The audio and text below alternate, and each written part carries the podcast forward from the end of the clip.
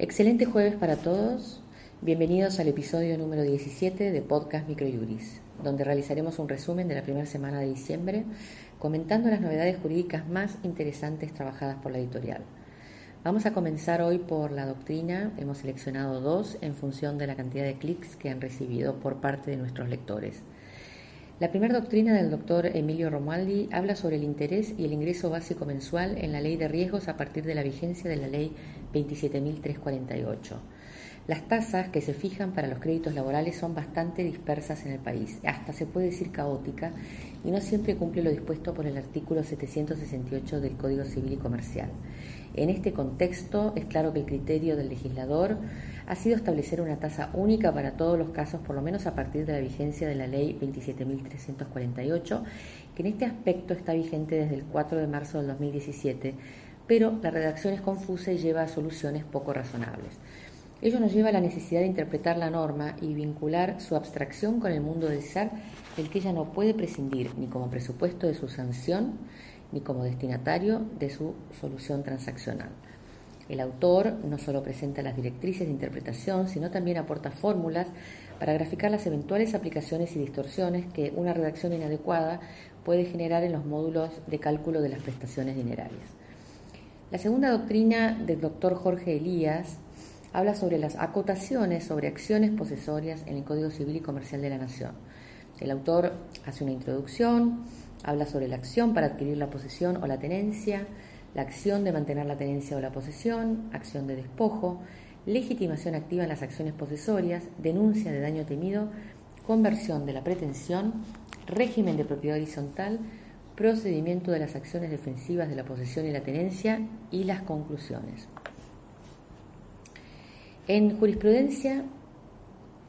tenemos de la Cámara Nacional de Apelaciones del Trabajo, Sala 8, del 26 de septiembre del 2018, el caso Álvarez Walter Gabriel contra Círculo de Policía Federal sobre despido. Carácter injustificado del despido decidido por el empleador con fundamento en la presentación de certificados médicos apócrifos para justificar inasistencias. El fallo resumido habla sobre que el trabajador tiene derecho a percibir una indemnización fundada en la existencia de acoso laboral y padecimientos sufridos al momento de ser despedido con fundamento en la presentación de certificados médicos apócrifos para justificar inasistencias. En tanto, la propia demandada reconoce que en virtud de la sospecha que le generaron los certificados, inició contra el actor una causa penal por el delito de adulteración de instrumento privado, a lo cual se agregó se agrega, perdón, el claro encono y suspicacia del empleador porque no es usual desconfiar de los certificados médicos que presenta el trabajador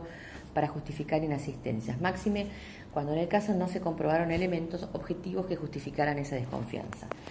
Eh, al, trabajador se le da 100 mil pesos de daño moral. Luego de la Cámara Nacional de Apelaciones en lo Contencioso Administrativo Federal, Sala 2, del 20 de septiembre del 2018, tenemos el fallo ADUC contra Telefonía de Argentina SA sobre proceso de conocimiento.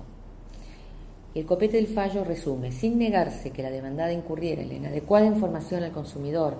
en tanto pudo tener bases verosímiles y razonables para estimar que obraba en el terreno de la plena legalidad en la comercialización de la línea control, se reduce el quantum del daño punitivo. El caso Gargiulo, Alicia Elena contra Pedro Perul S.A. sobre Ejecutivo de la Cámara Nacional de Apelaciones en lo Comercial, Sala C, dice, los intereses aplicables a una obligación en dólares deben calcularse de acuerdo al índice que resulte de adicionar dos puntos a la tasa pasiva que paga el Banco de la Nación Argentina para sus operaciones a plazo fijo a 30 días en dicha moneda, no pudiendo ser el resultado de dicha licota inferior al 3% anual, temperamento que se adopta en aplicación del artículo 768, inciso C del Código Civil y Comercial, y ante la ausencia de tasa de interés reglamentada por el Banco Central de la República Argentina para operaciones como la del caso. Por último, del Tribunal, Tribunal Colegiado de Responsabilidad Extracontactual de Rosario, Sala 1, el caso Costello, Elvesia Susana contra Adobe Construcciones sobre daños y perjuicios, habla sobre la procedencia de la demanda por los daños en la vivienda del actor derivados de la construcción de un edificio lindero. Corresponde hacer lugar a la demanda por los daños en la vivienda del actor al tiempo de comenzar la demolición y construcción del edificio lindero, pues mediante el informe pericial se acreditó que las rajaduras en techo y mampostería de la vivienda de su propiedad tienen su origen en la mencionada construcción y que la ejecución de pozos para la cimentación del nuevo edificio afecta la estabilidad del muro independientemente de sus condiciones propias, máxime cuando no hay prueba acerca de la preexistencia de los daños alegados. Daño material, 70 mil pesos, daño moral, 100 mil pesos. En materia de legislación, se aprobó la nueva ley de procedimiento laboral en la provincia de Buenos Aires con el número 15.057 con un total de 105 artículos. Las principales modificaciones, las recordamos, se basan en la creación de cámaras de apelaciones laborales y juzgados unipersonales donde históricamente había tribunales pluripersonales. En tal sentido, el proyecto tiene como eje central una modificación en la estructura de funcionamiento del fuero, convirtiendo los actuales, tribunales integrados por tres jueces en juzgados unipersonales. Es decir, que se triplicará la capacidad operativa del fuero al pasar de salas compuestas por tres jueces a otras donde el proceso será atendido por un solo magistrado en la primera instancia. Sin embargo, se cuestiona que al crearse cámaras departamentales, éstas podrían finalmente concentrar las causas y la proclamada aceleración del tiempo de los procesos está cuestionada. Por otro lado, según el texto de la ley, la reforma entrará en vigencia a partir del año 2020 y su implementación por etapas en cinco años con posibilidad de ser extendido. Sin embargo, en el artículo 2, inciso J de la ley, se establece el procedimiento recursivo ante las comisiones médicas que, conforme lo establece el artículo 103 de la misma norma, entrará en vigencia una vez promulgada la misma.